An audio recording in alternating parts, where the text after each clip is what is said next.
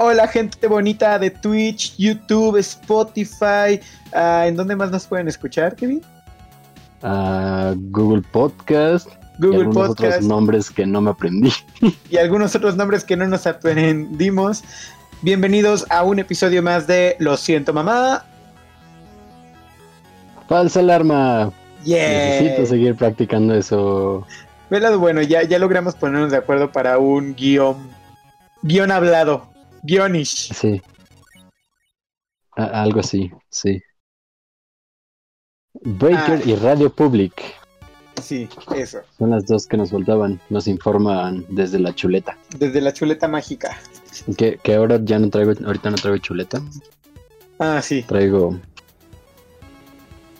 chicharito, yo sí traigo chicharito. Porque De antemano. verán, ah. Ah, no, no, solo decir que no estoy en donde suelo estar. Entonces, por eso. De antemano una pequeña disculpa por tardar, un- por tardar un poquito en iniciar. Estábamos justamente viendo con la locación de Kevin y, y también yo, yo no estaba bien peinado y, y cosillas así, ya saben, una disculpa, cosas que pasan.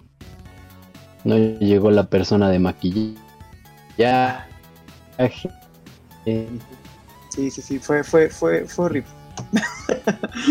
Pero bueno, eh, les recordamos qué es lo que hacemos aquí en Lo Siento Mamá Falsa Alarma y es el programa tiene dos secciones. La primera es el noticiero y el segundo y la segunda sección es recomendaciones. Entonces, primero vamos a hablar acerca de algunas de las noticias más importantes que llegaron esta semana y después vamos a darles unas cuantas recomendaciones.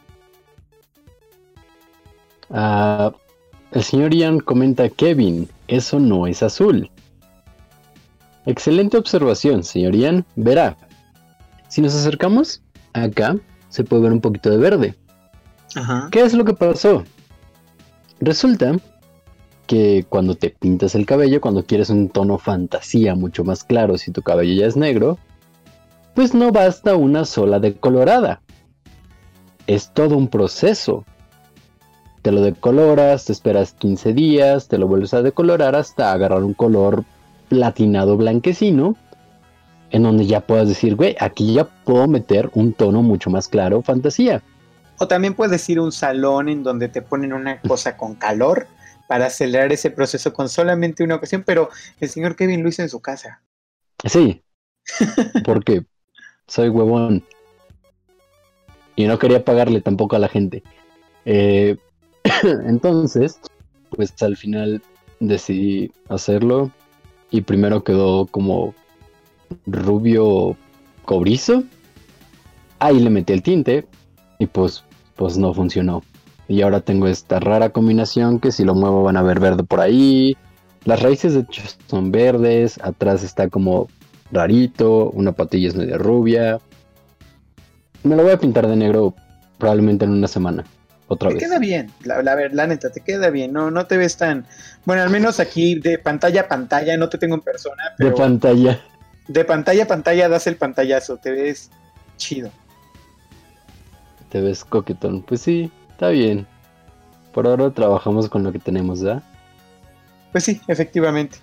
Pues entonces vamos a empezar con la sección del noticiero. Les recordamos que pueden escribirnos Yes. por el chat. Vamos a estar muy al pendiente de él. Y pues cualquier noticia, recomendación, cosa que nos quieran escribir, eh, adivinar de qué color está el cabello de Kevin en la siguiente toma, este, pues no pueden decir por ahí, por los, por los comentarios. Sí. Pues bueno, la primera noticia va para los fans de Stanley Kubrick. Y es que uno de los varios guiones que el director dejó luego de su fallecimiento va a ser producido. El guion lleva por título Lunatic at Large. eh, y esta película será llevada a la pantalla, al menos producida por Bruce Drake y Galen Walker, comenzando con la producción en otoño de este año. Uh, o sea, Ya, ya era un guion que él ya tenía ahí eh, detenido y ahorita lo, lo desempolvaron y estas dos personas lo van a traer a la pantalla grande. Ajá, o sea, por lo que sé, eh, pues en el estudio de la, la- biblioteca de Stanley Kubrick quedaron varios guiones, pues que ahí tenía inconclusos o que no se produjeron o cositas así. Entonces, o sea, hay más de un proyecto y ahorita decidieron que van a estar produciendo este en específico, Lunatic at Large. Bueno, pues vamos a ver qué tal se ve un, ahora sí que algo de Stanley Kubrick sin Stanley Kubrick. Yo la verdad eh, no, no conozco, tengo que ser sincero, no conozco eh, en dónde han trabajado estas dos Bruce Hendricks y Galen, Galen Walker en, en un proyecto. ¿Tú sabes de dónde, dónde han trabajado ellos? Ah, no, pero podemos buscarlo. Ah, Oh, ok, perfecto. Muchas gracias. El que va a dirigir solo tiene créditos de dirección en Jonas Brothers y a Kobe dan ganas de gritar. Ah, Oh my God. Ah, Oh Ah. Dios. Oh, ok, y el que va a producir tampoco ha hecho gran, gran cosilla por ahí. Esperemos que chance sea una joya no descubierta. Va- vamos a darles el no beneficio a- de la duda. Vamos a darle el beneficio de la duda. Ya ves lo que pasó con los hermanos Rousseau. Los hermanos Rousseau estaban, nada más dirigían para, comedias para televisión. Y perdóname, pero Capitán América y el Soldado del Invierno se hace una de las mejores películas de acción. Y ahora dirigen comedias para cine. Y acción. Se echaron Capitán América Soldado del Invierno, Capitán América Civil War, Avengers Infinity War, Avengers Endgame. Lo hicieron bien. Sí, sí, sí, la neta sí. Entonces Pues bueno. esperemos que el, el vato de los Jonas Brothers, mira, es una buena comedia. Dale el beneficio de que, perdón, hoy me van a escuchar toser un poco más que de costumbre, porque ando enfermo de la garganta, es Oh. infección. Entonces, me disculpo de antemano eh, por eso. Y te digo, chance podemos darle el beneficio de la duda, eh, porque Jonas es, es, es este buena serie de comedia. Pasemos a la siguiente. Ah, ok, pero nos confirma el señor de la chuleta que es Ah. crédito solo Jonas Brothers. No sabe si es de la serie o de videos musicales. Si el Entonces crédito como ahí- tal es Jonas Brothers, creo que son videoclips porque la serie, según tengo entendido, se llamaba Jonas, nada más.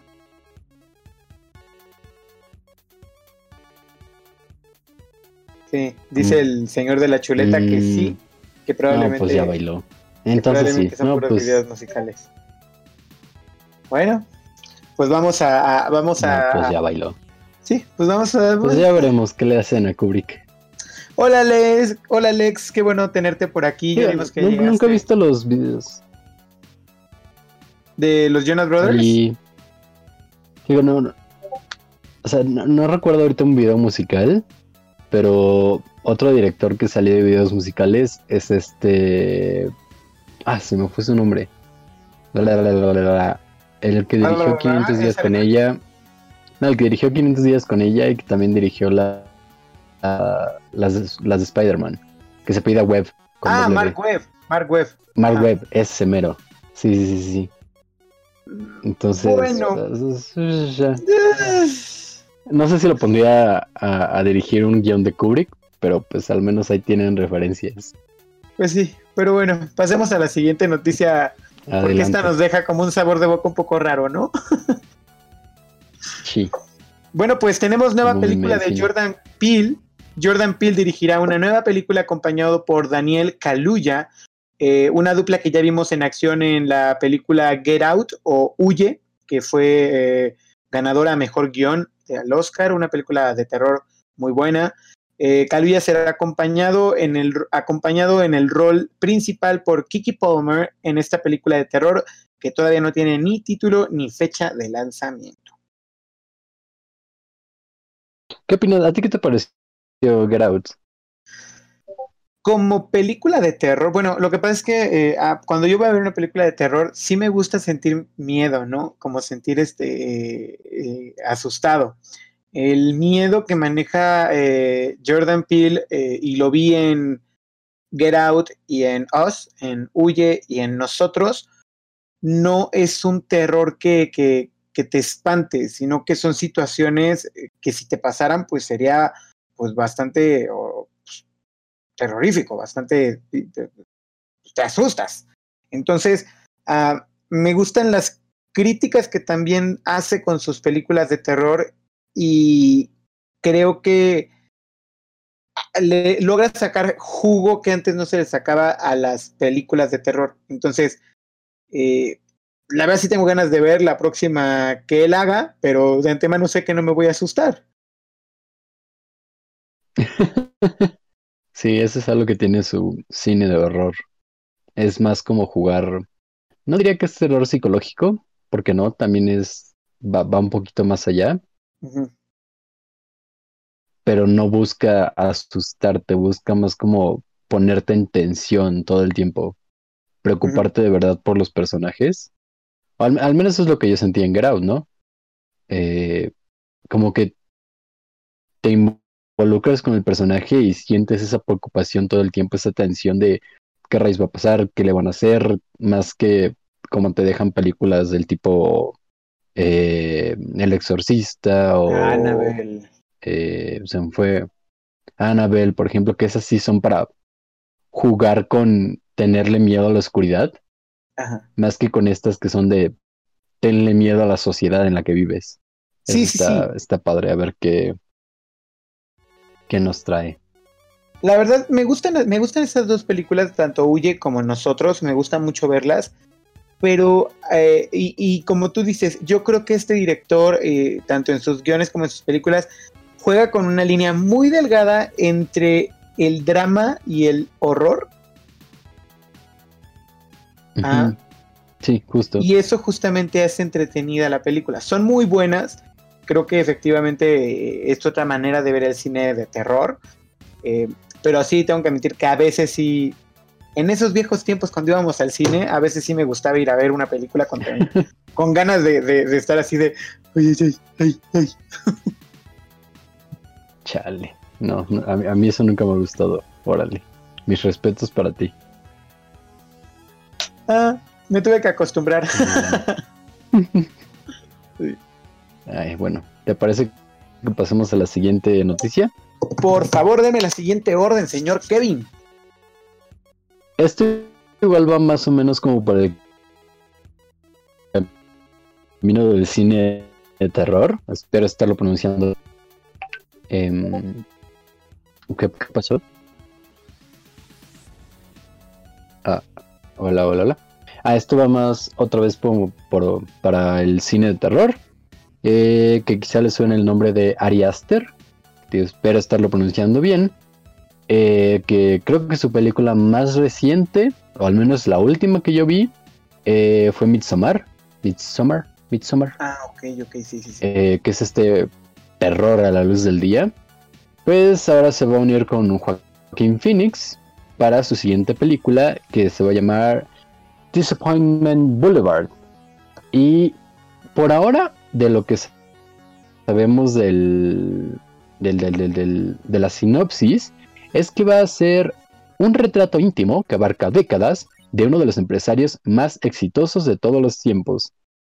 Que pues al parecer se sale un poquito del género de, de Ari, que igual es como este terror psicológico ahí medio... Eh, que, que, también juega con el papel de la sociedad, en el miedo que se nos impone. Y, y a estar padre ver qué consigue al unirse con Joaquín Phoenix, un actor que es mucho de método. Uh -huh. Entonces, se, se, me hace una buena apuesta para pues, cuando apostemos que llega 2023, más o menos. Más o menos, yo creo. 2022 finales. Una buena apuesta para andarse fijando en esas fechas a esta nueva película. Lex Skyler dice, vivimos en una sociedad, cierto, cierto, vivimos en una sociedad en la Exacto. que la gente menosprecia a los directores del cine de terror. Y yo la verdad creo que Ari Aster eh, va, va, a sorprendernos con esta película, tiene un excelente actor y eh, nada más con el simple título Disappointment Boulevard siento que va a jugar con las eh, con los sentimientos del, del espectador.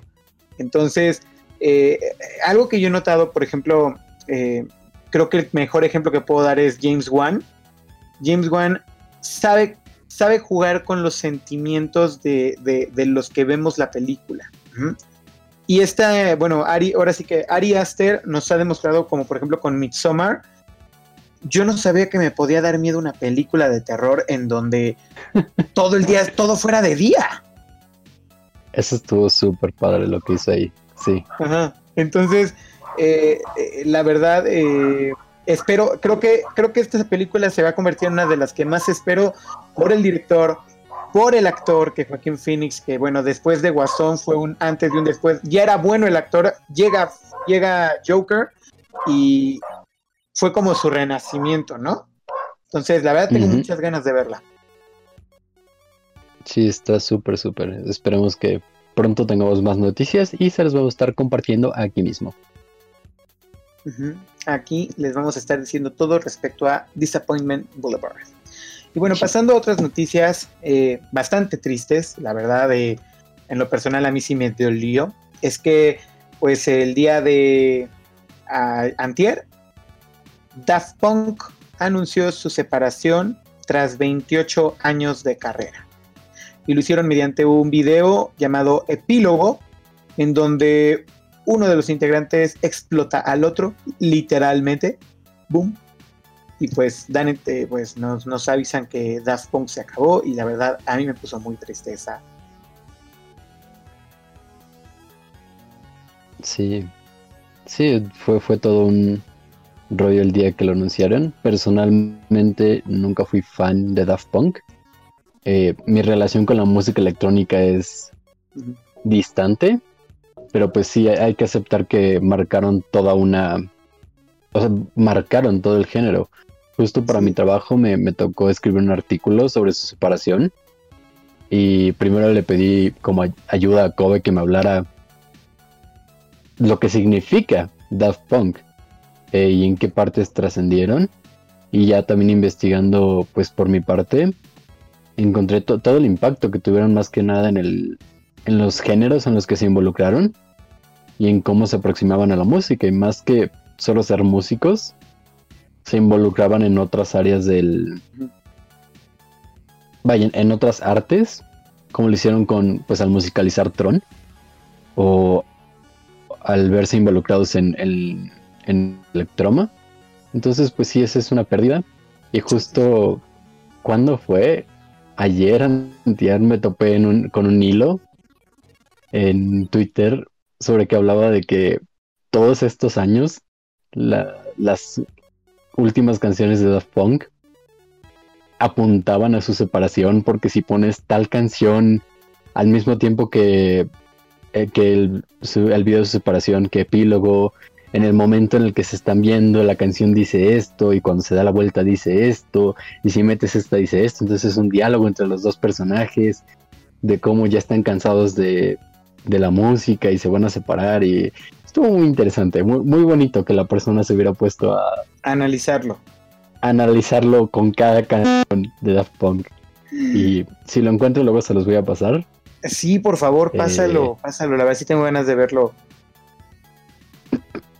Sí, está, está, vaya, no me lo tomaría en serio, pero está curioso el asunto ahí. Mira, está medio raro porque ya tenían varios años sin sacar algo nuevo. Nada más sacaban eh, eh, colaboraciones. Ajá. Pero tenían canciones eh, muy buenas. O sea, dice Sassy, a pesar de no seguirlos mucho, fue algo nostálgico el verlos irse. Es verdad, ese fue mi sentir también. Y dice Sally Rhodes, tenían buenas rolas, la mejor collab fue en Tron Legacy y sigue siendo mi disco favorito. Sí, muy buenas canciones de Tron Legacy. A mí una de las canciones que más me gustaron de Daft Punk fueron Get Lucky, me gustó mucho. Starboy también me gusta, la que sacaron con The Weeknd. Y eh, bueno, la clásica Harder, Harder, Better, Faster, Stronger. también, sí. Súper padre. todo lo que hicieron en torno a ese álbum donde está la de Harder, Better, Faster, Stronger. toda la película, el anime que se aventaron está súper, súper chido. la, neta sí se les va a extrañar a, los androides. Ay, qué triste. Pero bueno, a ver, pues espero que nos alegre la siguiente nota, señor Kevin. ¿Cuál tiene usted? Ay, pues no sé si alegrarte, chavo. Ay, no me digas. No sé si a mí me alegra y eso que soy fan del, del vato este. Eh, nuestra siguiente nota es que el señor George R. R. Martin eh, tiene una nueva tarea entre manos para poder seguir postergando la escritura de Vientos de Invierno y Sueño de Primavera. El querido guionista, productor, escritor, etcétera, etcétera, etcétera, en su currículum, eh, está trabajando actualmente en la adaptación eh, de, la de, sí, de la novela Road Marks de Roger Zelazny. Esta producción la está llevando para HBO. Es una serie de ciencia ficción. De ciencia ficción. Que pues más adelante ya veremos en, eh, en quien está trabajando junto con otro guionista en la adaptación del capítulo piloto de la novela a serie. Y pues tomando en cuenta lo que pasó con Game of Thrones, o sea, todo su... cómo se involucró en el desarrollo, yo creo que va a ser una muy buena adaptación al contenido del libro. Y pues HBO ahorita ya tiene experiencia con los cómo sí adaptar de un libro a la serie y cómo no hacerlo. Sí, por ejemplo, eh, la serie de, por cierto, saludos a Gio, hola, un, qué bueno que, que te nos unes. Este, eh, el trabajo, el trabajo que hicieron con Watchmen y Lovecraft Country fue muy bueno. Y las primeras temporadas de, Game of Thrones que iban a la par de los libros, bueno, pasaron a la historia como de las mejores series, ¿no? De las mejores temporadas. Sí, eh, el señor es muy bueno, eh, creo que él, él eh, justamente se está dedicando a, bueno, con esta novela a adaptar el libro en un guion, ¿no? Sí, sí. Bueno, pues con la producción que se echa HBO, y la adaptación de este señor George R. R. Martin, yo creo que vamos a tener una muy buena serie. Sí, esperemos que sí. Y pues igual estaremos echándole un ojo a ver qué, qué nos tienen preparado con esta nueva serie de ciencia ficción. Sí. ¿Ustedes conocen la, la el libro en el, que se va a basar? Eh, si lo conocen, díganos en el chat para ver más o menos de qué trata y saber qué esperar del nuevo proyecto de George R. R. Martin y HBO. Pues bueno, pasando en las siguientes noticias, más que noticia, creo que este es un recordatorio, eh, porque les recordamos que este 28 de febrero se llevarán a cabo los Golden Globes en un formato híbrido. Las anfitrionas serán Tina Fey y Amy Fuller. Eh, se presentarán en vivo desde el Rainbow Room de la ciudad de Nueva York y el Hotel Beverly Hilton, respectivamente, mientras que los galardonados asistirán de manera virtual desde sus casas. El COVID sigue latente, y aquí. Hasta la ceremonia de premios se tiene que adaptar. Sí. ¿Tú, ¿Tú qué tanto sigues las, entregas de premios? es como los Oscars, Golden Globes, Grammys, etcétera. Mm, fíjate que últimos años para acá, hablo como de unos cinco años para acá, eh, le, casi toda mi atención se va a los Oscars. Ok. Es raro que yo vea otra que no sean los Oscars, pero por ejemplo el año pasado me eché los Latin Grammy, que me gustaron mucho.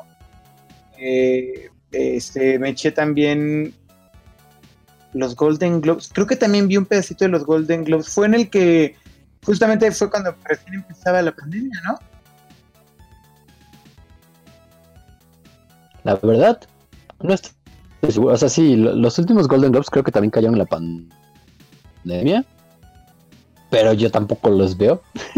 Mm. Entonces, o sea, recuerdo una entrega de premios en la que los, o sea, los que entregaban los premios estaban afuera de las casas de los galardonados y se hizo viral un video en el que pues estaba afuera la persona con el premio y con su traje de residuos peligrosos. Y en cuanto anunciaron que no había ganado a la persona, nada más le hizo así adiós y se fue con el premio entre las manos porque pues obviamente no había ganado. Y estuvo oh. muy chistoso porque así pues de verdad siguen sin saber si ganaron o no. Pero está la posibilidad en la puerta de sus casas. No sé cómo lo vayan a hacer esta vez los Golden Globes para entregar los premios. Pues mira, creo... Dime. No, dime, ¿Zendaya qué se llevó por Euphoria? Ah, mejor actriz. ¿Pero fue Golden Globe o qué fue? fue, este, híjole, no sé, no sabría decirte. No me acuerdo. Porque creo que también fue por esas fechas. Ajá. Es que creo que fue la misma. Creo que es que creo que fueron los Golden Globes del año pasado. Con este James Mac. Eh, James Corden como presentador.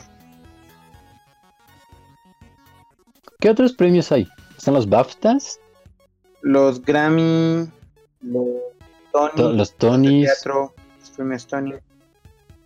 Eh, no, pues entonces de haber sido los Golden, Globes. Sí, yo también creo que han de haber sido los Golden Globes. sí, porque no, no recuerdo otro ah, que no. Dices así, ¿Cuál, dices fue? Así que los semis.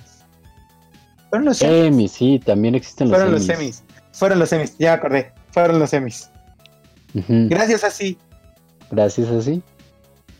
Pues sí, quién sabe qué vayan a hacer ahorita. Pero pues ahí vamos a estar atentos. Y mira, dice eh, Sally que sí fueron premios diferentes.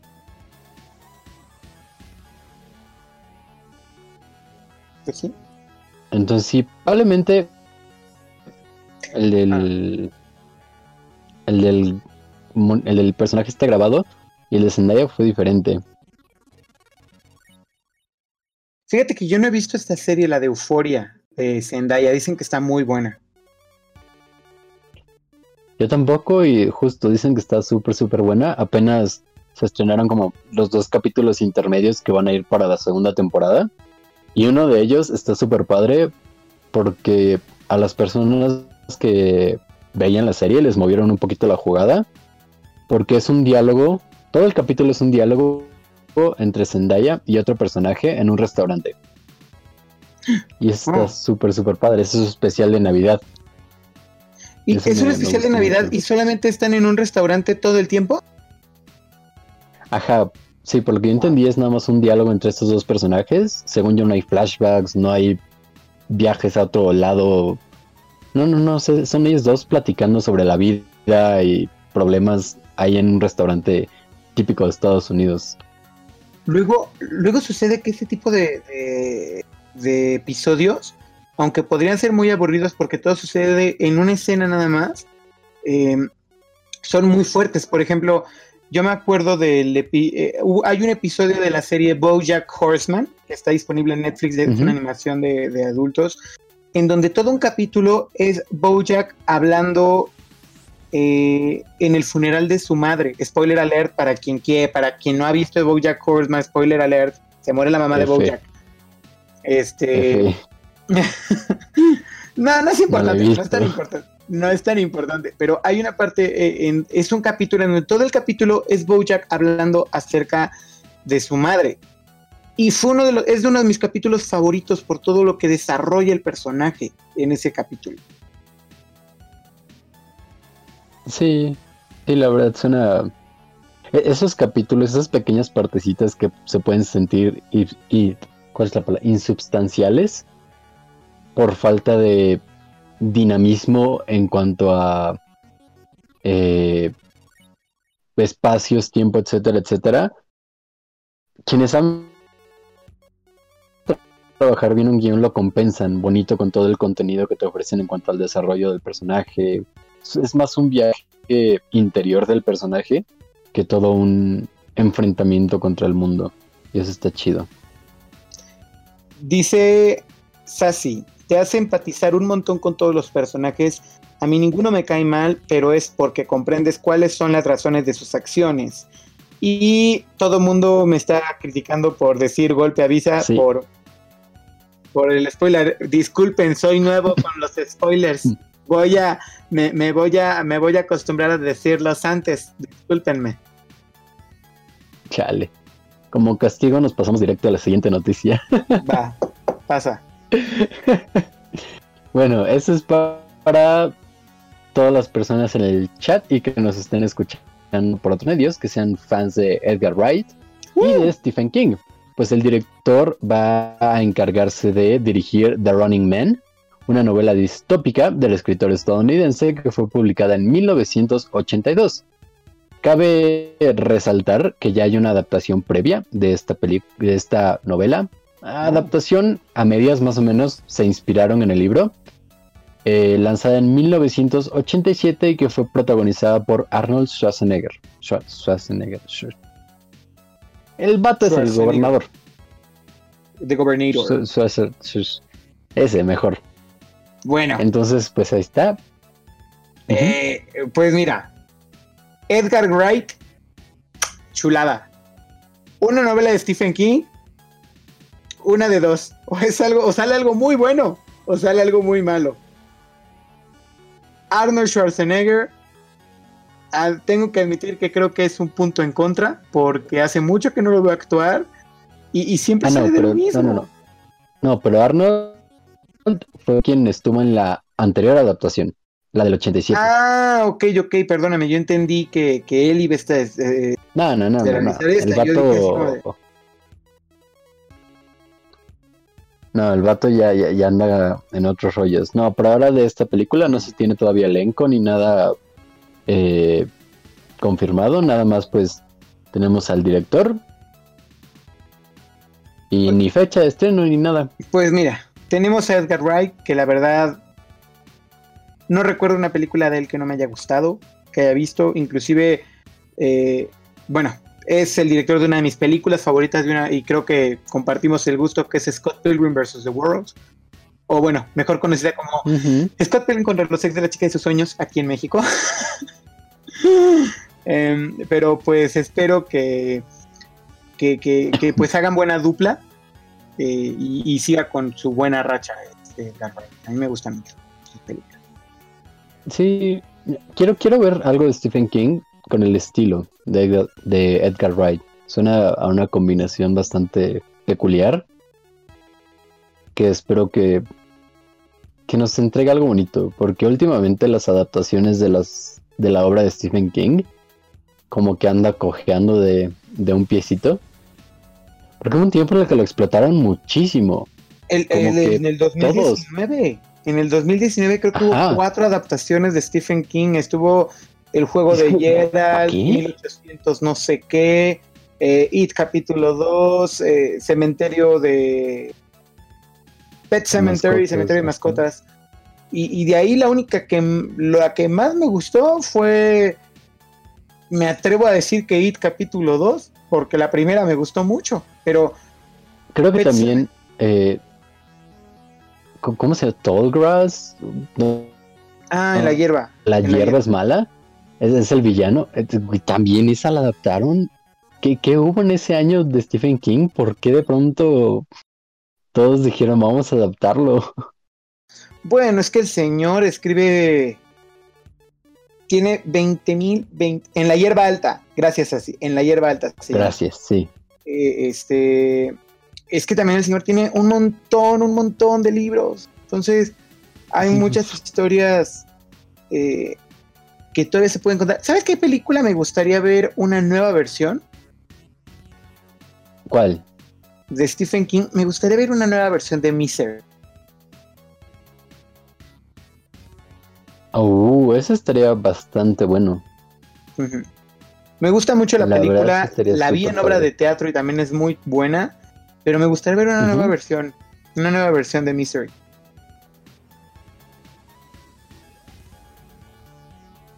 Mm. ¿A, qué, ¿A quiénes pondrías en los roles principales? Mm. Pues mira, así pensándolo me gustaría ver a...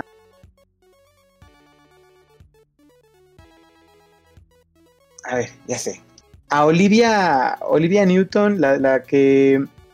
Ay, la, que se ganó el Oscar por favor, por la favorita, ¿cómo se llama? La que ahorita está haciendo la de la reina en la corona. Ah, ya sé cuál, sí. Ah. No, no acuerdo su nombre, pero sé de quién habla, sí. La, bueno, esa Esperemos que todos lo ubiquen.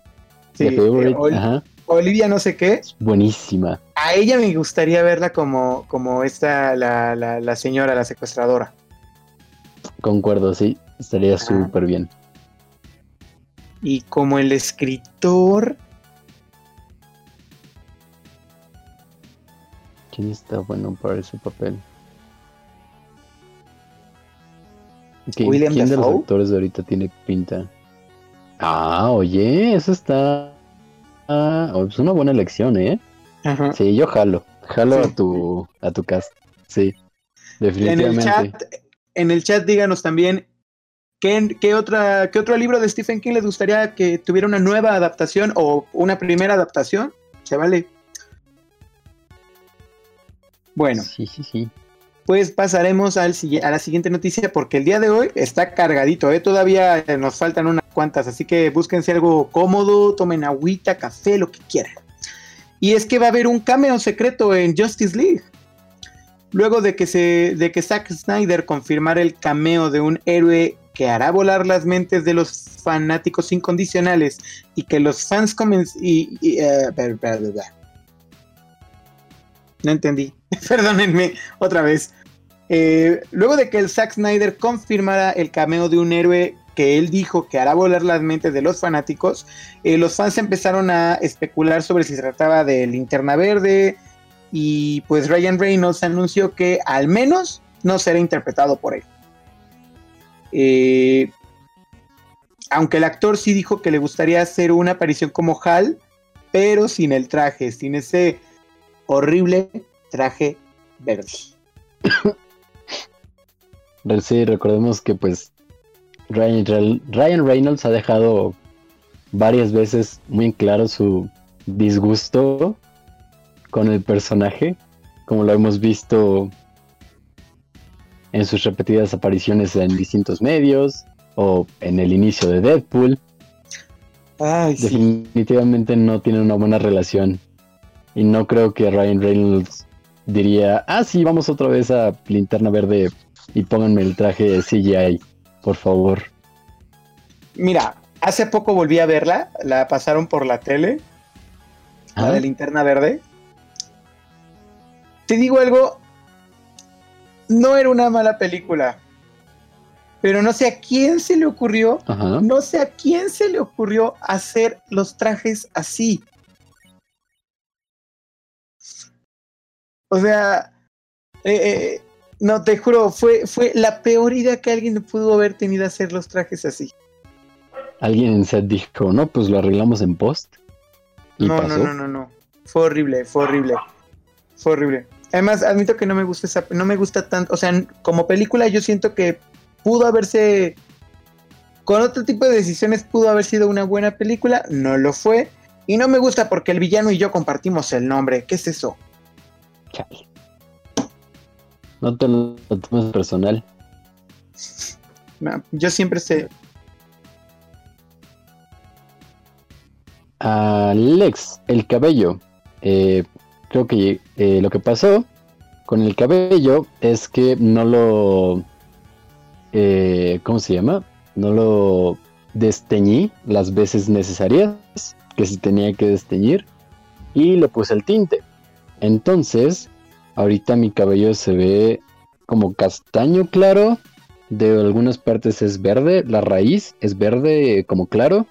Acá es como verde ocre. Con unos tonositos, tonos de rubio. Entonces. Por eso mi cabello se ve raro. Porque no hice las cosas como debía. Y después de esta pequeña pausa comercial para decirles siempre que vayan a hacer algo con su cabello, vayan al estilista. Vamos con la siguiente noticia. Un momento. Tengo aquí Sassy puso ¿Qué algo que no me gustó. Dice que Linterna Verde es como el Hulk de DC. Y tengo que decirte, Ajá. tengo que decirte que lo decía por la película, no el personaje. Sí, yo lo estoy diciendo por la película también.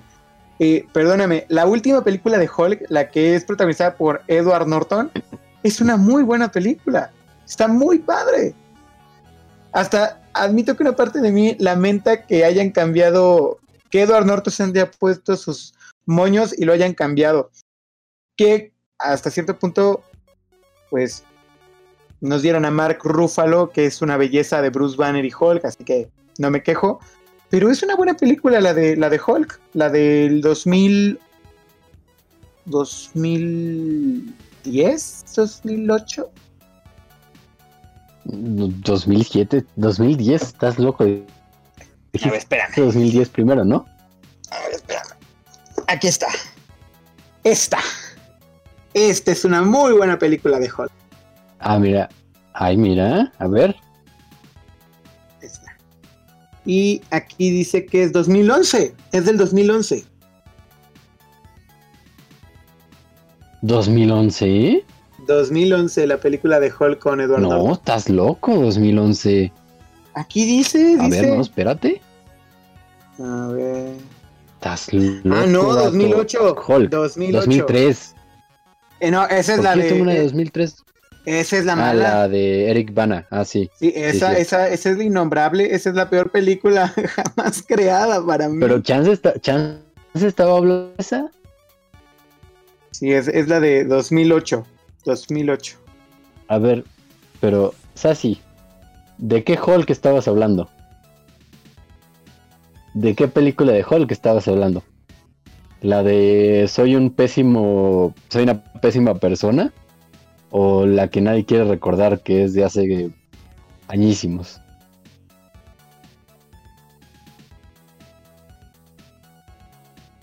Lo que Sassy nos responde, vamos a pasar a la siguiente noticia, ahora sí. Ajá, sí. Que Es a mí 2008. personalmente, 2008, la de Edward, Edward Norton. Ya, perdón. Este.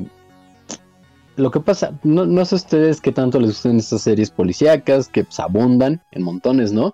Pero una de mis favoritas, eh, hasta antes que comenzaran a rolar el cast criminalmente, era Criminal Minds, que el año pasado ya terminó con 15 temporadas. Ay Dios, me estoy perdiendo.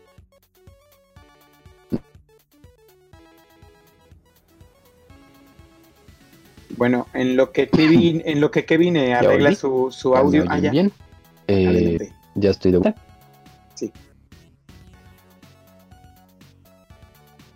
No, ya, ya se fuiste. Ay, no. Me, me perdí. Hola. Ahí estás. Eh, hola, hola, hola. Ya volví. Ya volví. ¿Estoy de vuelta? Sí. Ahora sí. Disculpen las fallas técnicas. Lo que les decía. que Criminal Minds terminó el año pasado con 15 temporadas. eh, pero al parecer eso no es suficiente para Paramount Plus. eh, quienes anunciaron que este 2021 va a regresar la serie. Y van a traer a su productora original, que es Erika Messer. Uh, El original de la serie va a volver para este como... eh, no, no es un reboot, este revival de la serie. Eh, la verdad a mí me gustaría que sí trajeran al menos algunos de los personajes. Porque, pues les digo, yo, yo- esa es como de las primeras series a las que me pegué de eh, policíacas, de FBI, criminal, bla.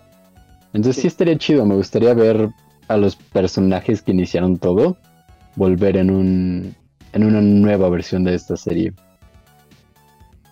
Pues sí, ahora sí que eh, si está la misma productora ejecutiva, muchas veces el cast mantiene esa lealtad. Entonces, eh, si estoy seguro que si ella dice, bueno, ok, vamos a regresar aunque sea a cinco, tres personajes de la serie original, para que primero tiene que saber qué es lo que quiere.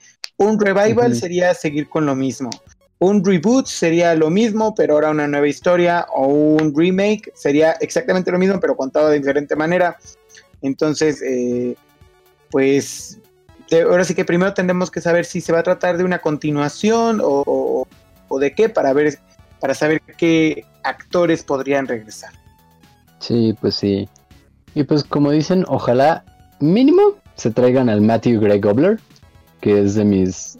Pues creo que era mi personaje favorito en esa serie. Y un actor que aprecio mucho, aunque no hace tantas cosas. Por ejemplo, en cine no... Pues el papel más icónico que le recuerdo ahorita en cine es el amigo de Tom en 500 días con ella. Uh, no, y... Y- si lo recuerdan como el amigo de Tom, pues ya valió. sí, pues es que su papel secundario. Pero Spencer Reed en, en Criminal Minds. Excelente papelazo. Y creo que es de los. Creo que es el único personaje que estuvo de principio a fin.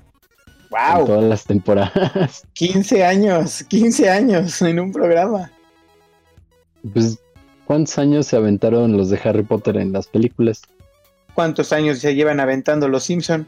Igual sus buenos mínimo 10 añitos, ¿no? Sí, sí, sí. Pues qué bien, ojalá regrese Criminal, Minds, Criminal Minds y pues siga eh, llenándonos de misterio nuestras tardes. Me escuché muy de, muy y ahora en Televisa. Sí, no te escuchaste muy promocionando la de gratis. Sí, perdón, perdón. Me, siempre algún día algún día nos van a pagar por hacer menciones, yo lo sé. Sería maravilloso. sí. Vamos con la siguiente noticia que nos preguntaron hace rato si ya la habíamos tocado, pero no, ahí va. Exactamente, Constantine está de regreso. Me equivoqué de noticia. sí. Es la que viene después, pero sí, ajá, eh, date. Ya nos spoileaste, ya nos spoileaste qué es lo que es que no dije que, no dije que. Bueno, además, ¿sabes qué? Voy a aprovecharla y, me voy, a, voy a adelantar, ¿vale? Ahorita regresamos a Constantine. Y bueno, eh, como supieron, el día de antier y el día de ayer, el cast No, te van a matar, pero te van a matar. ¿Por qué? No, no, ¿No? porque llevamos un orden. Ok, ok, perdón, perdón, perdón, Dios plus. Mira, si quieres, yo digo la de. Si, si quieres tú dar la de la, esa noticia, puedo dar yo la que sigue y tú das la, la otra, ¿va? Hecho, adelante, va. perfecto. Quería, es que quería, quería aprovechar el, el, el, momentum que se generó ahí. No, pues no, el momentum se te fue. eh, nuestra siguiente noticia es que Jay. Alguien no lo hubiera leído mal si alguien no hubiera salido con el esposo de su mejor amiga. J.J. Abrams se encuentra trabajando en una nueva adaptación de Constantine para HBO Max. El capítulo piloto de esta serie, que va a ser mucho más oscura de lo que ya hemos visto en otras adaptaciones, será escrito por el novelista Guy Bolton. Esto es para todas las personas que son fanáticas de Constantine. También sobre el cast se mencionó que pues no se piensa traer a ninguno que ya lo haya interpretado y que de hecho quieren darle una aproximación mucho más joven. Entonces quieren que este Constantine sea un joven británico, más de estas, eh, de esta época, vaya. Como, como Matt, Matt Smith, el de Doctor Who, que, hoy, que es el príncipe Carlos en la de la corona. Supongo que algo así, pero chance alguien más joven. O sea, yo creo que han de estar buscando como el equivalente de un Tom Holland o Timothée Chalmette. ¿Tan joven? Yo creo que sí, porque, o sea, no dieron más contexto en la noticia. Todavía no comparten mucha más información. Pero para decir que están buscando más a un joven británico, yo creo que sí le están tirando unos veintitantos. Para atraer a un público va a ser difícil porque Constantine es un personaje 100% adulto, o sea, tiene problemas con el alcohol, eh, su vida es un desastre. Eh, la, última, la última adaptación que yo vi de él fue en, Leyendas del Mañana, la serie de, de CW. No me acuerdo muy bien del nombre del actor, pero hace un excelente trabajo como Constantine. A mí me gustó mucho ese Constantine. Y tampoco podemos olvidar la película que fue de... Ah, ¿Quién, quién fue? Se Yo diciendo eh, que no Keanu? se Keanu, Keanu, cierto, cierto, cierto. De, de, perdóneme, Dios plus ultra Keanu Reeves, discúlpeme. Eh, o bueno, chance, chance están buscando a alguien más como Keanu, que, que andaba en sus, ¿qué? Buenos 20... Es que no sé cuántos años tiene Keanu. Keanu es eternamente joven, pero... Sí, sí, él era un vampiro. Él es un vampiro.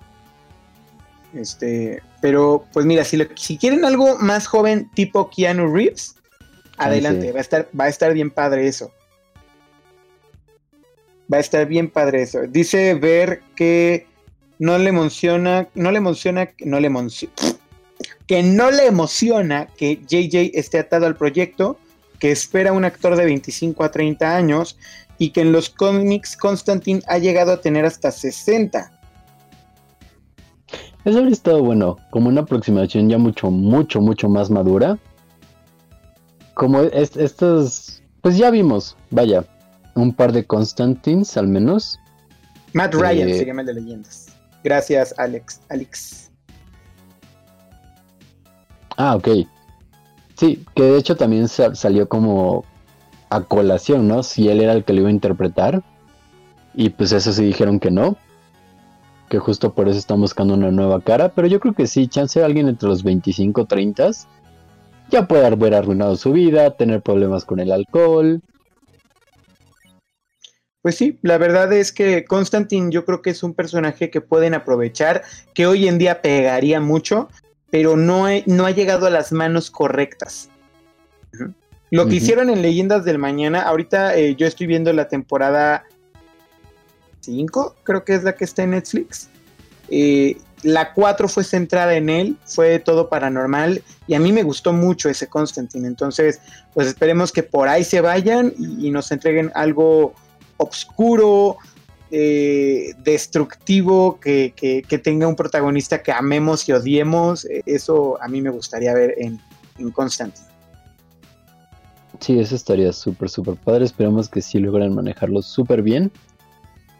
Y que prometan esta aproximación mucho más, pero que cumplan esta promesa de una aproximación mucho más oscura al personaje, porque la neta sí da para,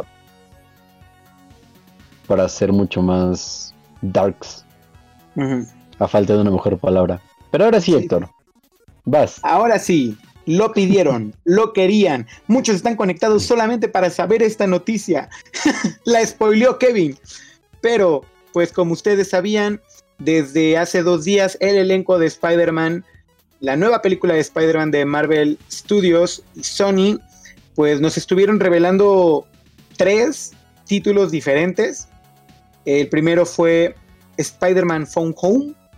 El segundo fue Spider-Man Home Wrecker y el tercero fue Spider-Man Home Slice, que ese último no le encontré ni siquiera sentido.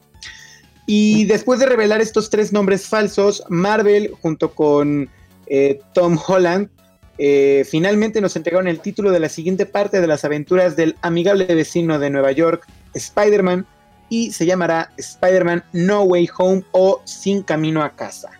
Eh, llegará este diciembre, de hecho pusieron como fecha tentativa el 25 de diciembre como regalito de Navidad a los cines. Y la verdad estoy muy, muy emocionado.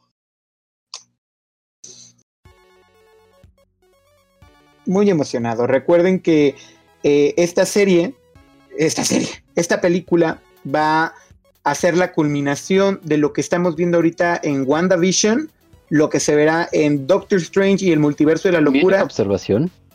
Mm.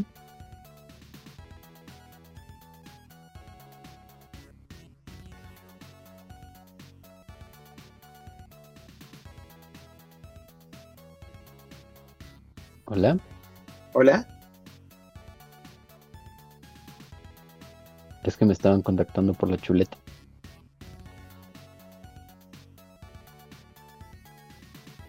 Ah, es que todavía estaba escuchando Héctor. Oh, hay un, hay un delay ahí. Sí, no, lo, dejé hablar. Sí, creo que hay un delay, entonces lo estaba escuchando. Diferencia. Pero continúa, Héctor, perdón por cortarte el rollito. Adelante, di la observación, por favor. Sí, hay un delay. Mm, no escuché lo que dijo.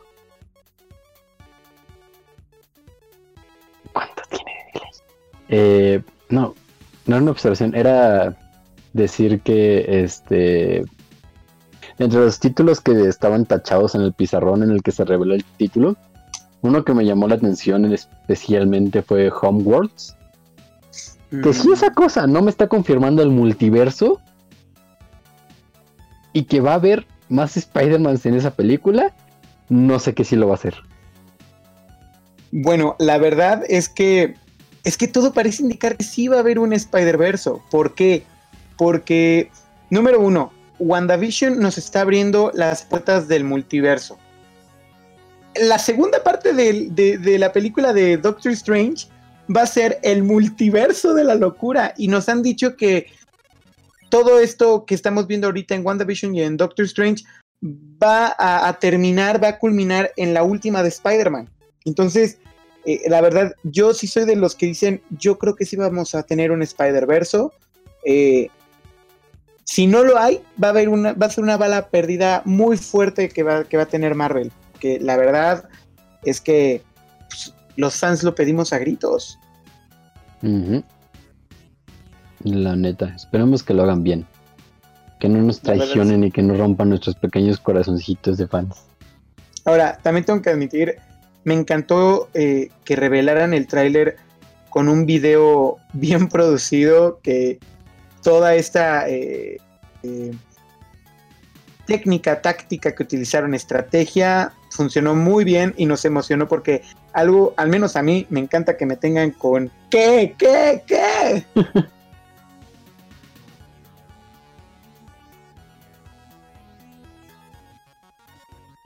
Dice Sassy, Blue Zone es Mephisto. Mephisto confirmado. Ah, ándale. ¿Tenemos oculto en la pantalla alguno de los dos? ¿Quién es el villano de Blue Zone? Pueden encontrarlo. Ah, sí. Mándenos historias. fácilmente. Yo ya lo vi. ¿Quién nos está controlando? ¿Quién está manejando los hilos de Blue Zone? It was Agatha all along. Pero bueno. Pasemos a la siguiente nota. Muy bien. Nuestra siguiente nota, siguiendo con el camino de eh, Marvel, es que la serie de Loki ya tiene fecha de estreno para Disney Plus. Llegará este 11 de junio. Y eh, Kevin Feige confirmó que tanto esta serie como la de Falcon y el, el Soldado de Invierno sí está pensada para tener más de una temporada, a diferencia de WandaVision, que desde el principio fue pensada como para esto es lo que hay y ya, justo por la conexión que mencionaba Héctor con otras películas del MCU. Y pues ya, la, verdad creo que a mí sí me emocionó mucho la serie de Loki. De cuando anunciaron todas sus cosas que iban a lanzar. Fue la, claro, en su momento, fue la única que me llamó la atención. Porque me gustó mucho el personaje de Loki y quería ver pues cómo arreglaban todo su show de ya lo matamos, ay, pero ahora vamos a teletransportarlo y vamos a darle el tercer acto y vamos a o vamos a arruinar para ajuste cosa línea temporal que hemos estado con no sé, no sé, Marvel y sus líneas temporales.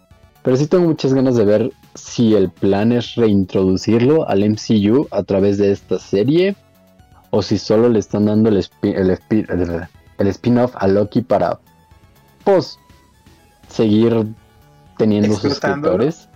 Sí, exacto, porque pues vaya, Marvel sabe que Loki es uno de los personajes más queridos de su universo cinematográfico y posiblemente lo sea más por quien lo interpreta. Yo creo que hubo un momento en el que Loki vendía más que Thor.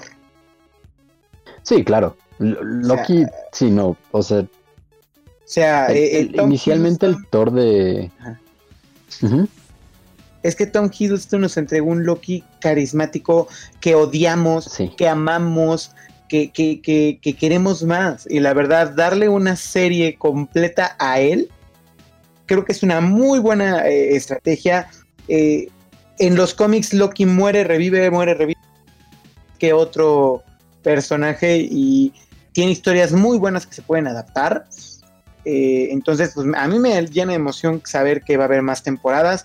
Me entristece un poco que no haya más, más WandaVision, pero pues es comprensible. Y decías tú.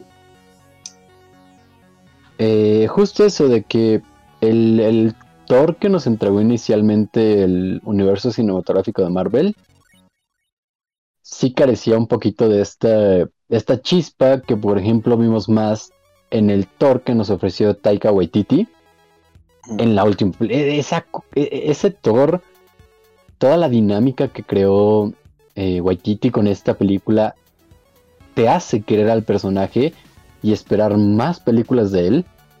Porque seamos sinceros, después de la segunda película de Thor, como que sí, sí, sí, exacto, cayó un poquito de la gracia de todos.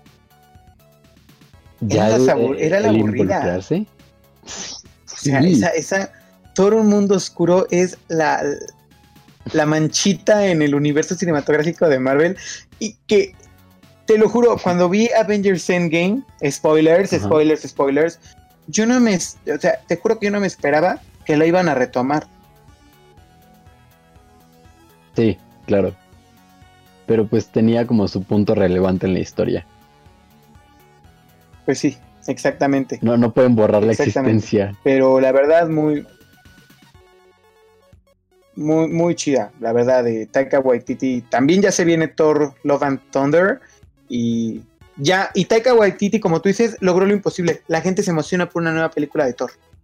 Sí, y eso está súper cañón. exactamente, exactamente. Super trabajo del señor. Pero bueno. Taika Waititi. Pasemos a la siguiente noticia. Claro, nuestra y la siguiente noticia, que te toca a ti. Ajá. Ah, ok, es eh, Monsters at Work, la secuela spin-off de Monster Inc.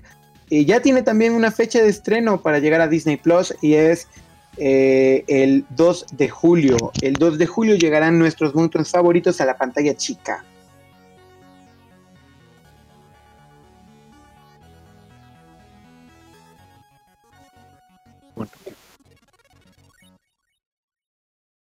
Y pues la verdad yo eh, fue de las primeras series que se, que se anunciaron cuando revelaron el servicio de streaming.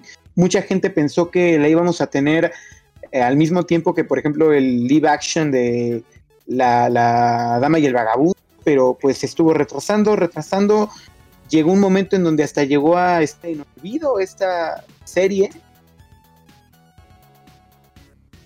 Esta serie, y ahorita nos dicen, no, pues siempre sí, se estrena el 2 de julio.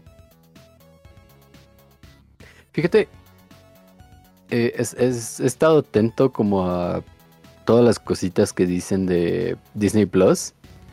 Y hasta ahorita que estuve investigando para las noticias, no tenía la menor idea de que iban a hacer otra cosa con Monster Inc. Sí, sí, fueron de las primeras eh, series que nos prometieron junto con el live action de la dama.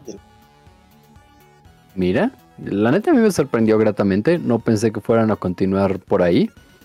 Pero está súper chido, qué buena onda. Que quieran seguir con la historia de, esos monstruitos después de que. Vaya, no tengo nada contra Monsters University. Es una muy buena película, no muy buena precuela. Pero yo quería saber qué había pasado después de su insurrección eh, en la fábrica y todo eso. Y me alegra que ahora vayamos a saber qué pex. Sí, la verdad sí. Y pues bueno, vayamos al, a la siguiente nota. Eh, permítanme. Ok, perfecto. Este, ya, perdóname. Eh, la siguiente nota, ¿cuál es, señor Kevin? Y ya tenemos el primer póster y tráiler de Luca, la nueva película de Pixar. Eh, esta película se sitúa en un pequeño pueblo costero italiano y nos contará la historia de dos amigos que descubren que uno de ellos es una criatura acuática.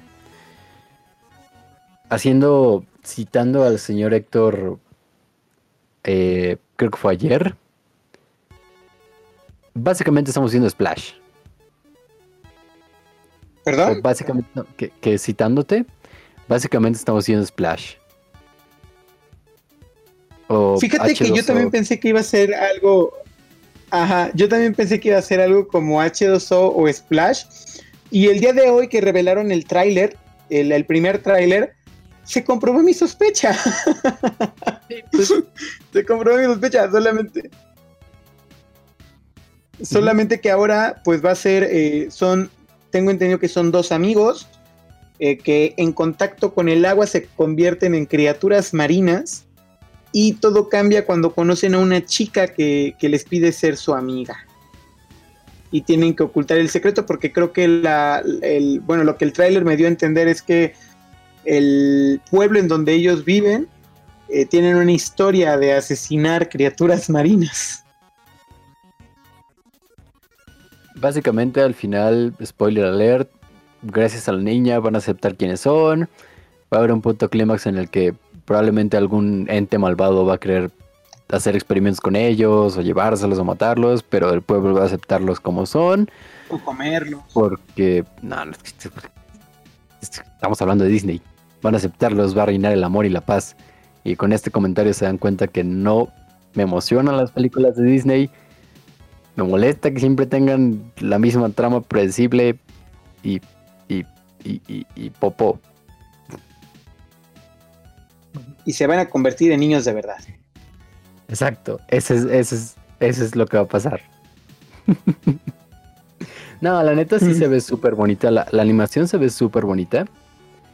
Eh, y no, sí, sí tengo ganas de verla, porque estoy, me emociona que Disney vuelva, a, bueno, Disney, Pixar, ahí su, su conjunción, exploren nuevas tramas que ya no sean solamente... Ajá, que vayan más allá, como...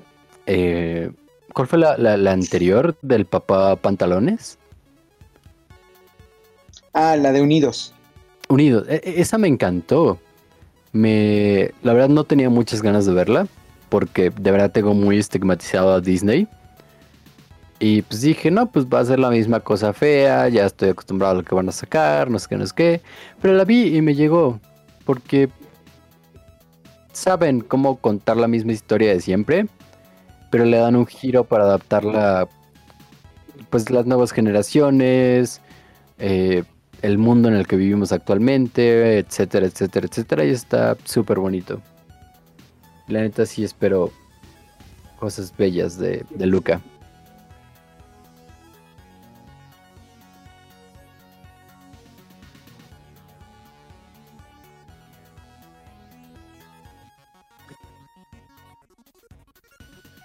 Yo lo veo congelado. Héctor está congelado, chat. Yo, mientras. ¿Ya volvió? ¿Volviste? ¿Escuché el pip? Ah, no. Ok, eh.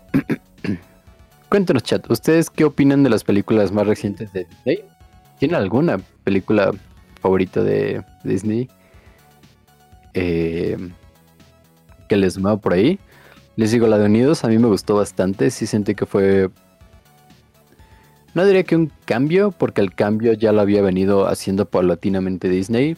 Diría chance como desde Enredados. Eh, como que transformando un poquito sus tramas. Soul también, Sassy tiene razón. Soul también es una película con una aproximación distinta a lo que acostumbra Pixar, a lo que acostumbra Disney, Pixar. Disney para, para no hacernos bolas. Eh, también cuando la vi me se sintió súper bonito. Como en, verse inmerso en toda esta trama que te presentan sobre apreciar la vida. Eh, me encantó. Ya está de vuelta el señor Héctor. Señor Héctor, buenas. Hay una disculpa, no sé qué pasa justamente los jueves a esta hora, en donde mi internet dice Ah, me voy a tomar cinco minutos, perdónenme. Aparte, porque nunca pasa, hasta tampoco pasa en D&D. Sí, no pasa en D&D, solamente pasa justamente con los síntomas más falsa. Chale.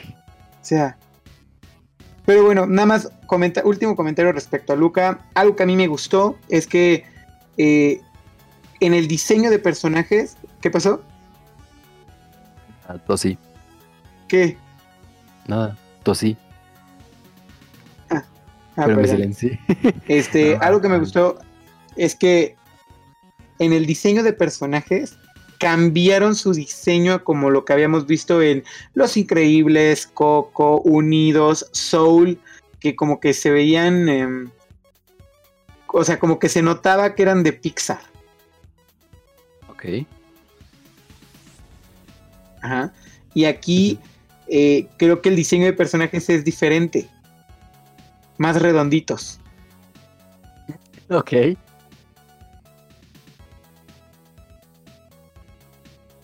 Sí. Sí, sí, sí. No sé si, al menos con lo que yo vi, te puedo decir como primera sí. Completamente de acuerdo.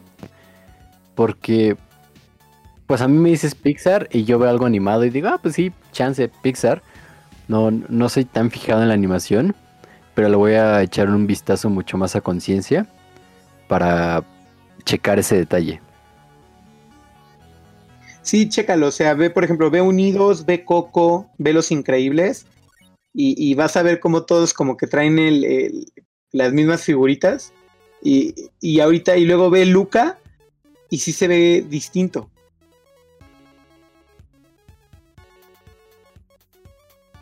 Pero bueno, ¿por qué no pasamos a la siguiente nota, señor Kevin? Adelante, por favor. Bueno, la siguiente nota es, volvemos, regresamos a DC, y es que habemos Supergirl. El director Andy Muschietti, o como sea que se escriba, porque aquí lo tengo mal escrito, eh, nos hizo partícipes de un live con la actriz latina Sasha Calle, en el cual después de preguntarle ¿quieres volar? le reveló que ella interpretará a la prima de Superman en la nueva película de Flashpoint, eh, bueno, que él va a dirigir. Y fue un momento muy emotivo, muy lindo. Creo que tenemos imágenes de este lado. A ver, yo tengo una duda ahí. Porque la neta desconozco completamente de lo que pasa aquí. Y cuando escucho calle, solo pienso en calle y poche. ¿Es, es lo mismo?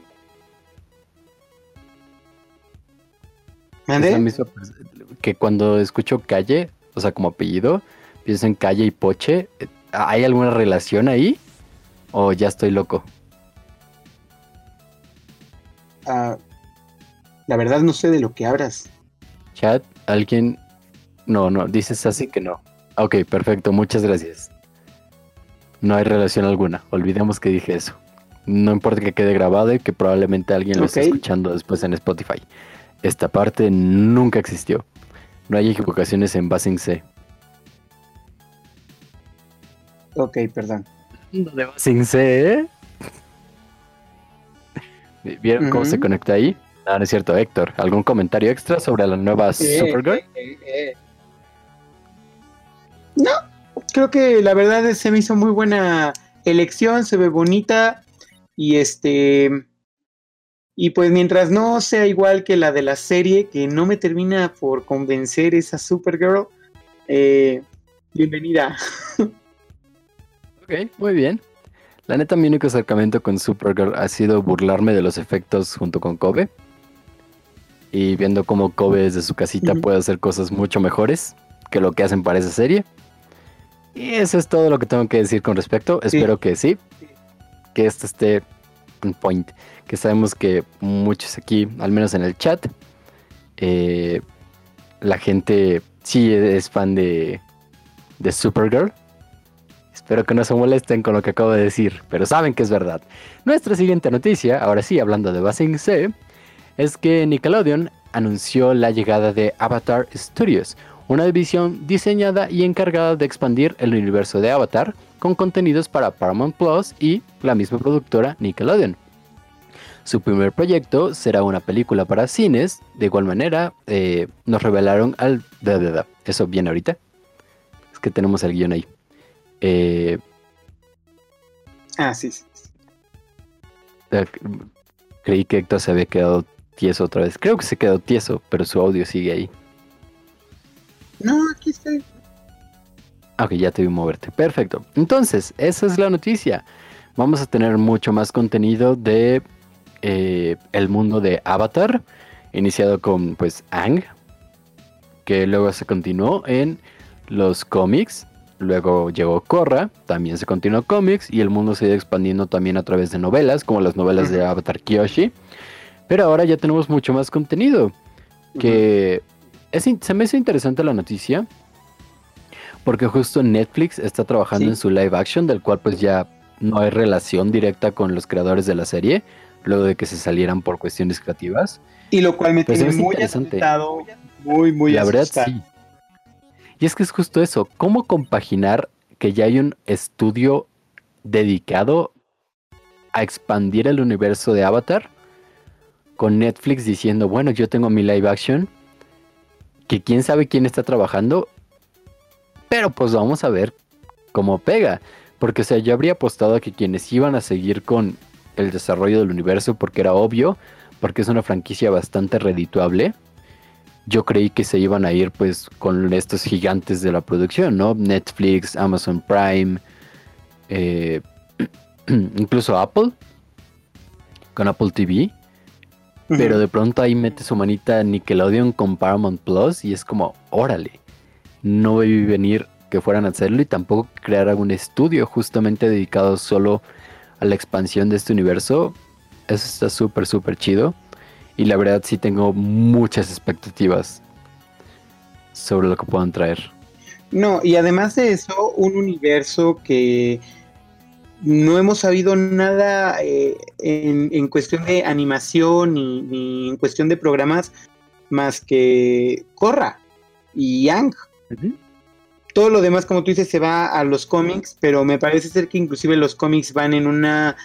Eh, eh, son canon en un nivel B, en un canal B, que dicen que mientras la animación no diga lo contrario, siguen siendo canon. y la verdad es que pues fue una, tirada arriesgada. Y en cuanto a la segunda parte de esta nota, eh, el remake de, o bueno, el reboot de Rugrats, la verdad se ve espantoso. No sé qué traen ahorita con las series tipo animación. O sea, saben que a la gente no, al menos a los que crecimos con estas series, que sé que probablemente no somos el público objetivo para decir, sí, el vato de 24 años se va a sentar a ver Rugrats otra vez. No, no creo. Supongo que a otras generaciones les ha de llamar la atención, pero yo estoy como tú. ¿Por qué me hacen eso? Te acepto incluso la existencia de los. No, y luego los Rugrats, tan padres que eran. Sí, ya no saben qué hacer. los Rugrats los Rugrats adolescentes todavía, o sea, nos regalaron momentos como la vida es un estornudo. Salud. Este. nos regalaron momentos. Eh, eso es de Rugrats crecidos. Eso, es de Rugrats crecidos. Pero eh, de ahí en fuera, ¿por qué hacerle eso a estos pobres? Y lo peor de todo es que el elenco original va a regresar a hacer las voces. Pues, ofrecerlo a nuevas generaciones para ver si pues pasa algo chido, pero no, no, no, no, no. O sea, es que, vaya, yo creo que ya, no, no sé, no, no me quiero arriesgar a decir cosas de estudios de mercado y cosas así.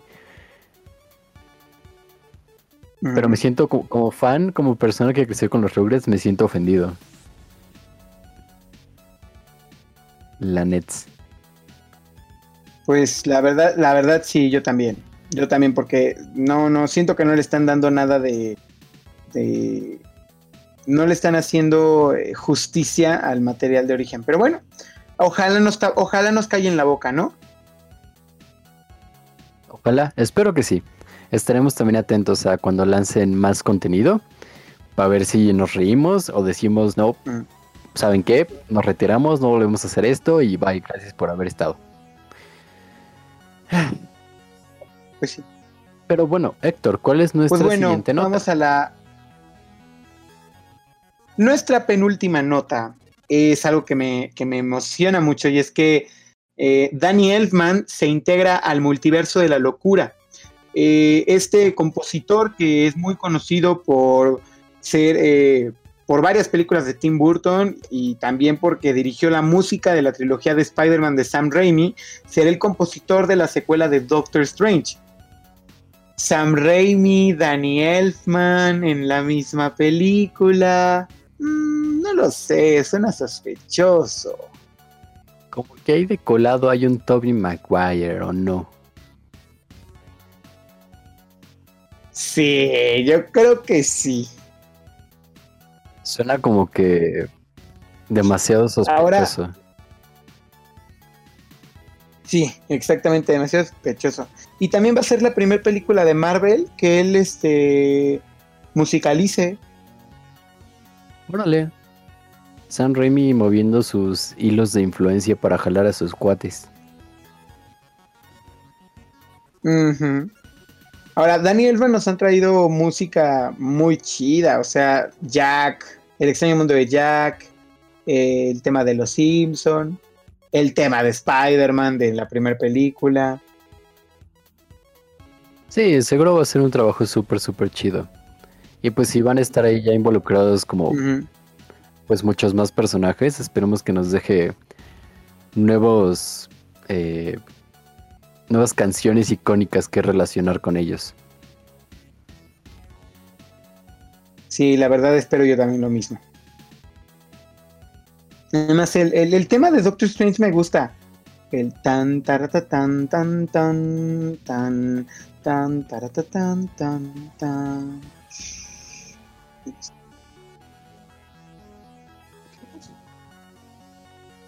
La neta yo ni siquiera identificaba el tema de Doctor Strange.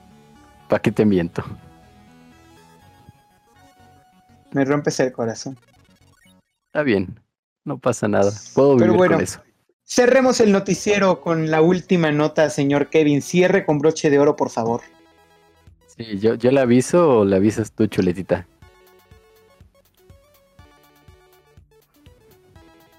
Nuestra penu ahora sí, nuestra verdadera penúltima sí, sí. noticia. Es que papas sin género. Hasbro anunció que a partir de ahora la línea de juguetes cara de papa ya no va a traer género. O sea, ya no vamos a conocer, ya, ya, no puedes ir a Walmart y ver ahí a tu señor cara de papa, ni a tu señora cara de papa. Eh, porque lo que ahora pretenden, lo que quieren hacer, es que los niños crezcan sin establecer como pues un género, eh, sin seguir las normas establecidas ya y puedan elegir el rol y la apariencia de su cara de papa.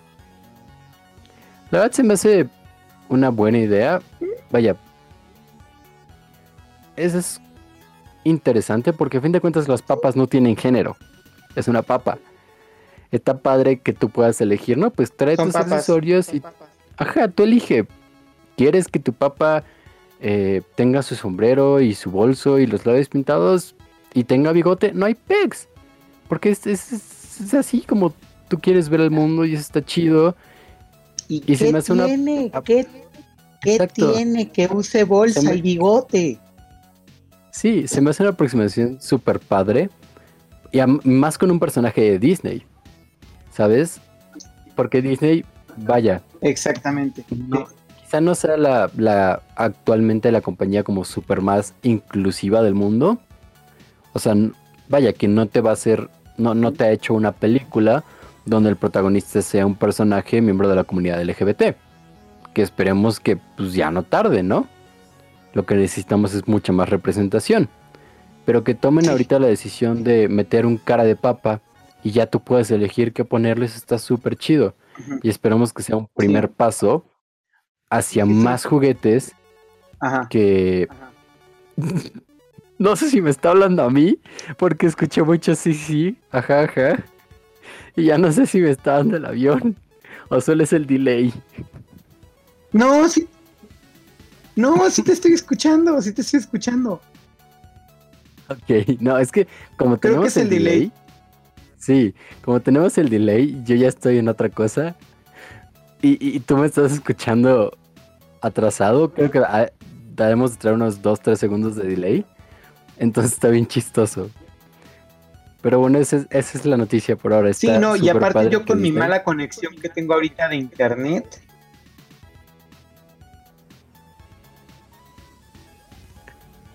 Oye, yo también traigo mi mal internet ahorita. Oh my god. Bueno, sigue, sigue. Vamos Sigue lo la- que estabas sí, no, no, diciendo. pues eso, de que está súper padre lo que están. eh, lo que están. Lo que. Sí, lo, lo que están implementando con estos nuevos juguetes. Y pues esperamos que a futuro otras compañías también eh, tomen estas acciones y ofrezcan juguetes que tú puedas elegir cómo quieres que se vean, quiénes quieres que sean. Eso estaría súper, súper padre. Sí, hasta que llegue el día en donde ya aceptemos a todos por igual, que nos surge que llegue ese día, que, que, que acepten a todos por igual para que ya no haya problemas.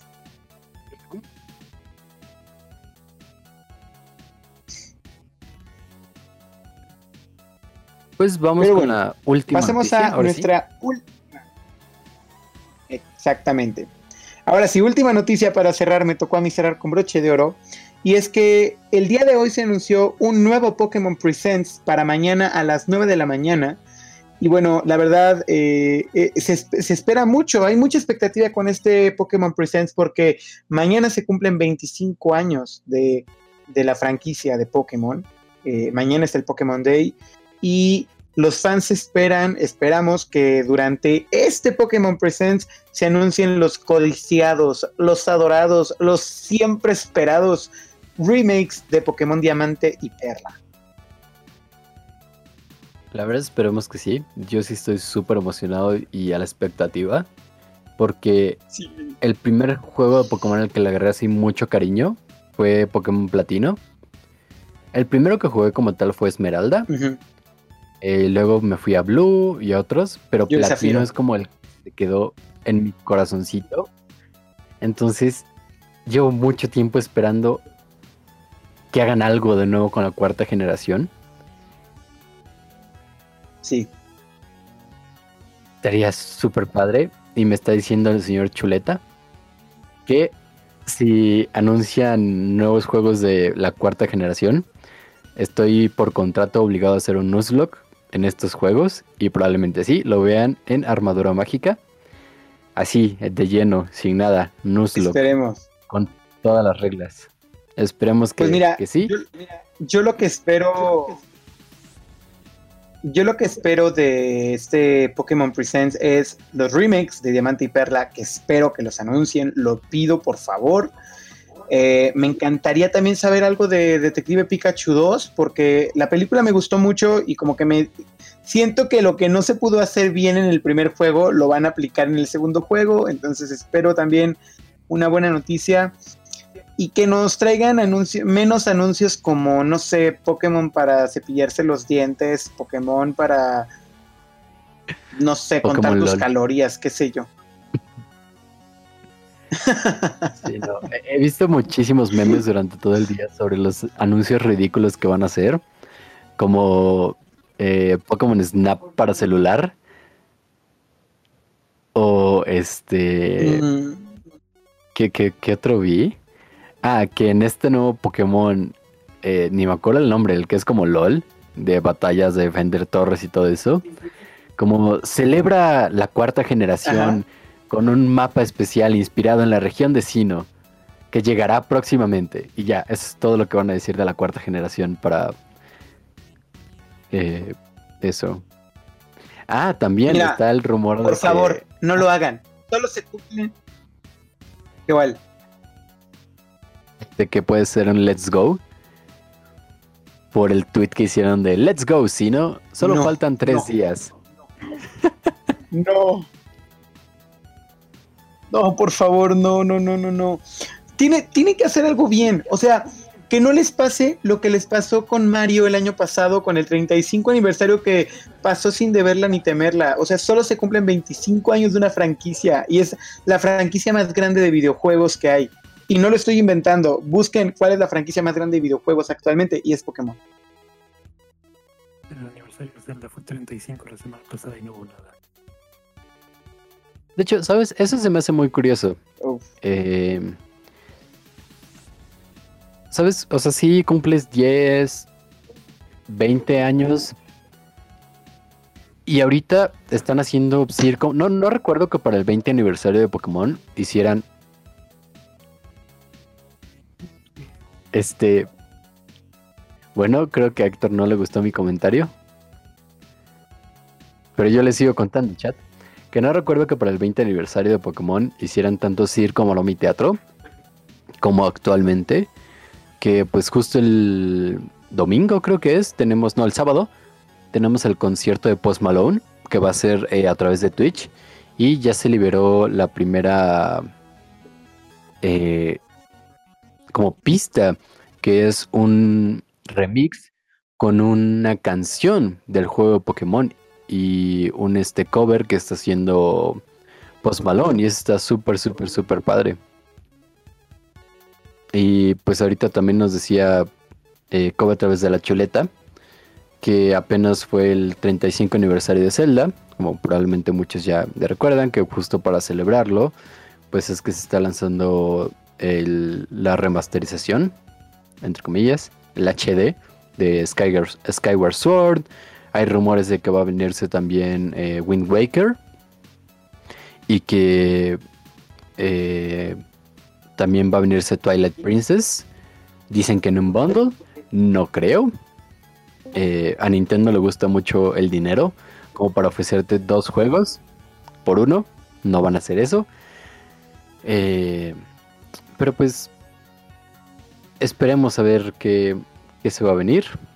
Ahorita el 25 aniversario y el Pokémon Direct de mañana. Bueno, Pokémon Direct, Pokémon Presents. Ah, pero yo digo el de mañana, es mañana, sábado. Mañana viernes, mañana viernes, viernes. Si dije sábado estoy loco. Mañana viernes, 9 de la mañana. Lo vamos a estar cubriendo aquí. Disculpen, me ando medio oído. Estuve trabajando todo el día.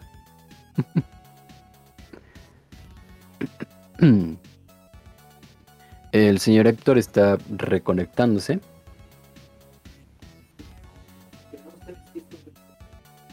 Y en lo que Héctor llega, no sé si vieron que anunciaron una nueva Master Ball. Eh, está súper, súper padre. Es un modelo de la Master Ball. Tiene lucecitas, sensor de proximidad y todo. Son solo 5000 unidades numeradas. Y costaba 120 dólares, que de hecho no se me hace un precio caro para el objeto coleccionable que es, para todo lo que incluye. Se agotó en cuestión de horas y ahorita ya lo están revendiendo hasta en 500 dólares. o sea, ni siquiera te están vendiendo el objeto porque todavía no sale, te están vendiendo la preventa en 500 dólares de la Master Ball. Está súper sucio, pero pues ahora sí que pues como en los conciertos, ¿ya?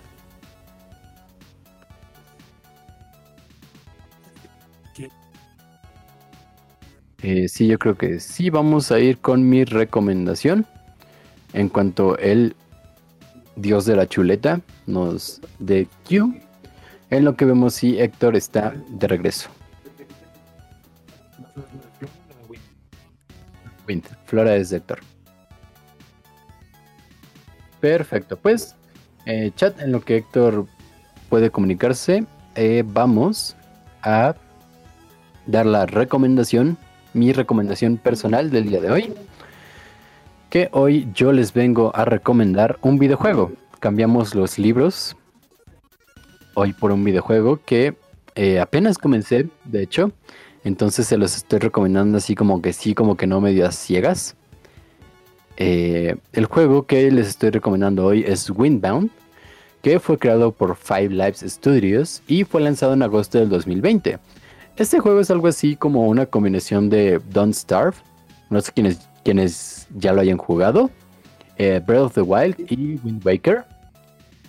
En este juego, eh, tú juegas como Kara, que es una guerrera de una tribu que naufragó y ahora debe encontrar su camino de vuelta a casa. El juego, una vez que inicias, se divide en... Puedes ponerlo en tres modos. El primero es el modo aventura, el modo supervivencia y el modo infinito. En el primer modo, eh, cada que pierdes en el juego se reinicia y solo te quedan los objetos que tú estabas sosteniendo. En el segundo modo, cuando mueres, no se reinicia, te quedas con todos tus objetos, es más un modo chill.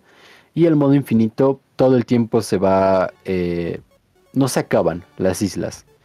Porque las islas, este juego básicamente consiste, es un juego de supervivencia en el que tienes que ir encontrando, recolectando objetos para mejorar tu bote, que es básicamente tu elemento más importante. Eh, también tienes una barra de comida, entonces es muy importante mantenerse alimentado todo el tiempo. Eso al principio no lo noté, perdí una vez por eso. Eh, hasta ahora se han lanzado tres DLCs gratuitos en el juego y está disponible para PlayStation 4, Xbox One, Nintendo Switch, está en Steam y también en la tienda de Epic Games. Por si quieren echarle ahí un ojito a este juego que les digo es como una combinación de Wind Waker, de Breath of the Wild y eh, de Don't Starve o Chance Minecraft si quieren verlo por ahí.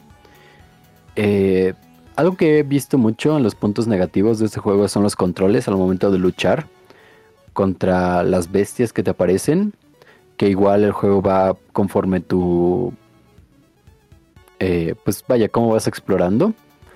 Entonces, los controles se sienten un poquito rudimentarios. La verdad, yo no lo sentí tanto así. Es cuestión de acostumbrarse. Y muchos de los errores que tenían el estudio sí los ha ido corrigiendo eh, conforme ha pasado el tiempo. Y eso se agradece mucho. Pues más porque, vaya, es un juego que es, nació eh, de las ideas de ahorita del mundo abierto, estos paisajes super explorables, casi casi al 100%, eh, y pues que a fuerzas vas parado con otros juegos como los son Breath of the Wild, por ponerte un ejemplo. Eh, que la verdad no, no, no hay comparación entre el uno y el otro. Chance en que le picas para saltar y puedes desplegar tu... Eh, no, no es paracaídas. El cosito con el que vuelas, que es uno de los detalles que trae también. Planeador, gracias, señor de la chuleta. Eh, tu planeador. Pero fuera de eso, creo que es un juego con su personalidad muy única. Y por eso me atrevo a recomendárselos, a pesar de que apenas voy en el capítulo 2. Eh, tiene, cosas muy lindas. La historia Chance personalmente no me ha atrapado tanto, pero sí te la van desarrollando. Y eso está súper, súper padre. Este juego, eh, al menos yo en la tienda de Nintendo Switch, lo encontré en una oferta de 200 y algo pesos. No sé si siga actualmente la oferta. Les iba a poner el precio que está actualmente, pero como ya lo adquirí, no me deja verlo. Entonces, ahí se los dejo. Más o menos es en lo que yo lo encontré. Creo que el precio normal son unos 500 y tantos pesos. Tampoco es un juego muy caro. El soundtrack es muy, muy, muy bonito. Si te sientes cómo te mete en la vibra de este juego, el navegar de una isla a otra con las dificultades de, oh, tengo que tensar la vela, tengo que dejarlo más libre para ir con el viento. Es muy bonito. Entonces se los recomiendo muy, muy bien. Tú solito. Y pues, gente, esta es mi recomendación del día de hoy. El señor Héctor no va a volver por ahora. Entonces, pues vamos a despedirnos. Les comento. Eh, ya tenemos arriba en YouTube y en Spotify y en Google Podcast y en todas las plataformas en las que nos puedan encontrar. También Apple Podcast. Eh, que que un D6 ya está arriba, nuestro último capítulo, eh, Serpiente, en el que nuestros personajes se enfrentaron a una gigantesca serpiente y en, el, en esta pequeña aventura hubo una pérdida en el equipo, no se lo pierdan. Pueden checarlo, mañana tenemos nuevo episodio, recuerden, por este mismo canal a las 9 de la noche. Eh, ¿Qué otra cosa tenemos próximamente? Mañana mismo a las 9 de la mañana, aquí en Blue Zone MX, Héctor va a estar cubriendo el Pokémon Presents. Entonces, por si quieren acompañarnos para ver las noticias en vivo y con un comentarista, pues aquí van a tener a Héctor. Recuerden, las citas a las 9 de la mañana. ¿Qué más? ¿Qué más? ¿Qué más? El domingo eh, tenemos Stardew Valley. No se lo pierdan, las aventuras en la granja con el señor Ian, con el señor Bear y ocasionalmente con el señor Kobe. Eh, ¿Qué más? ¿Qué más? Claro, nuevas redes. Les avisamos que lo siento mamá, falsa alarma. Ya tiene sus... El sábado... Señor Ian, es usted... Tiene toda la razón. Ya me estaba saltando el sábado. Como generalmente no stream esos días. Eh, Armadura Mágica Happy Hour vuelve. Ya va a ser un show eh, estable en la programación de Blue Zone, que es mucho más libre, menos reglas, más elocuencia por parte de sus eh, queridos gamers. Vamos a estar con Rocket League, un juego que el señor Ian nos había estado pidiendo desde hace mucho. ¿Cuándo vamos a jugar Rocket League? ¿Cuándo vamos a jugar Rocket League? Este sábado vamos a jugar Rocket League a las 10 de la noche, de 10 a 12 en Armadura Mágica Happy Hour. ¿Qué es Happy Hour? Eh, es nuestro horario más nocturno. De por sí ya somos horario nocturno. pero este es nuestro horario más más nocturno, en el que nos permitimos decir un poco más de cosas que nos vienen a la mente, por decirlo de alguna manera. Eh, en el que somos las sucias que generalmente somos, vaya, así, tal cual. Entonces, ahí nos vemos en Armadura Mágica Happy Hour de 10 a 12 de la noche este sábado. Ahora sí. Eh, lo siento mamá, falsa alarma. Eh, ya tiene redes sociales. Por ahora nos pueden encontrar en Twitter como falsa alarma BZ. Y lo que estaremos haciendo ahí, ¿por qué? Se preguntarán, ¿por qué rayos eh, siguen creando más redes sociales? si ya tienen Blue Zone y Armadura Mágica. Eh, cada una está dedicada a su espacio. Chance, algunos ya habrán notado. Y Pixel K, olvido Pixel K porque Pixel K ahorita no está transmitiendo. Entonces se me va que Pixel K está en la programación. Ustedes no se olviden. Pueden seguirlos en Twitter, Instagram, Pixel K. Eh, y sí, más que para confundir a la audiencia, eh, como cada, cada, creo que ya se los había explicado Kobe más o menos así. Pero Blue Zone es como el canal, el gran canal que maneja los pequeños programas. Armadura Mágica es uno de esos programas. Lo siento, mamá, falsa alarma es otro de esos programas. Pixel K es uno más. Un D6 es otro programa. Y así nos estamos dividiendo. Entonces, pues cada programa tiene sus propias plataformas. En Lo siento, mamá, falsa alarma, que les recuerdes arroba falsa alarma BZ vamos a estar compartiendo todas las noticias que les mandamos aquí en resumen los jueves, se las vamos a estar compartiendo diariamente a través de estas plataformas. Entonces, si quieren enterarse más eh, con más inmediatez, pues pueden seguirnos en Twitter, arroba BZ. Eh, también les recordamos que tenemos un Discord, tenemos eh, nuestra cuenta de Twitter general, que es Bluezone MX, nuestro canal de YouTube, en donde les comento, ya pueden ver el último capítulo de eh, and Dragons y también pueden ver el capítulo anterior de Lo siento mamá, falsa alarma, ambos ya están arriba y disponibles. Em, pueden encontrarnos también como Bluezone MX en Spotify, solo escribanlo así en su buscador y les aparecerán nuestros podcasts disponibles. Pueden seguirnos también en Instagram, y todo lo que tienen que hacer para conocer estas redes es mandar en el chat un signo de exclamación de apertura con la red social que prefieran y un amigable bot les responderá con el enlace para seguirnos.